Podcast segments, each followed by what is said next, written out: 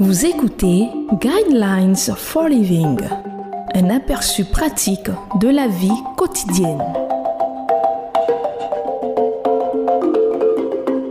Bienvenue à votre émission Le Guide de la vie. Êtes-vous émotionnellement abusif? Le verset qui va servir de base à notre méditation de ce jour est le livre des Proverbes au chapitre 25, verset 28 qui dit La ville démantelée, sans muraille, voilà ce qu'est l'homme qui n'est pas maître de lui-même.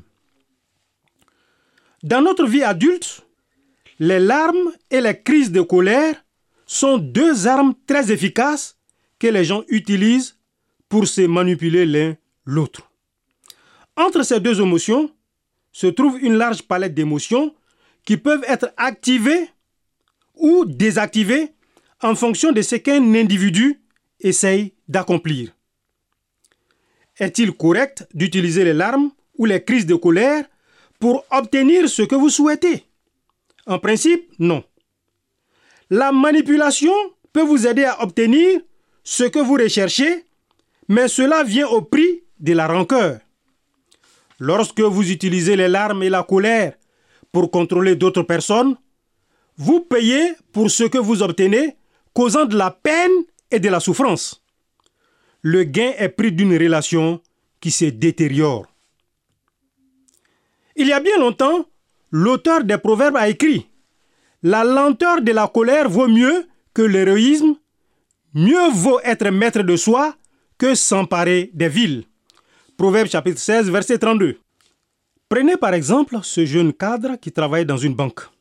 Personne ne doutait qu'il démontrait les caractéristiques d'un futur leader.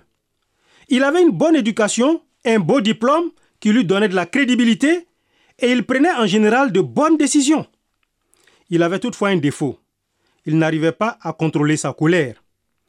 Lorsque les choses ne se passaient pas comme il le voulait, il explosait. La plupart du temps, les gens ne le dérangeaient pas. Ils gardaient leur distance. Mais un jour, le poste du directeur général est devenu vacant. La direction l'a contourné et a promu un individu moins qualifié. Tout le monde savait que colérique était plus qualifié. Mais l'autre personne savait travailler en équipe. Vous reconnaissez-vous dans cette histoire? Comment surmonter ce problème?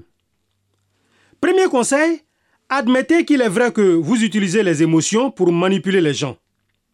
Asseyez-vous et réfléchissez à votre vie. Reconnaître un angle mort, c'est comme se tourner et changer de direction. Deuxième conseil, comprenez que la manipulation est égoïste. C'est un défaut dans votre caractère. L'égoïsme fait partie de ce qui compose notre nature pécheresse. Vous avez sans doute besoin de confesser ce péché à votre conjoint et de prendre consciemment la décision d'arrêter d'utiliser les larmes et les crises de colère pour obtenir ce que vous voulez. Troisième conseil, pratiquez la discipline, qui deviendra alors une force qui l'emporte sur les larmes et la colère. Les larmes et la colère n'ont rien de mal à moins de les utiliser de la mauvaise manière. Les émotions donnent des couleurs au paysage de la vie, alors apprenez à déterminer quand exprimer vos émotions et quand les retenir.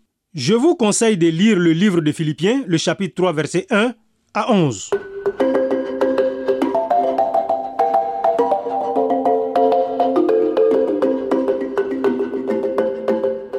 Vous venez de suivre Guidelines for Living. Pour en savoir plus sur l'émission, veuillez contacter la station que vous écoutez.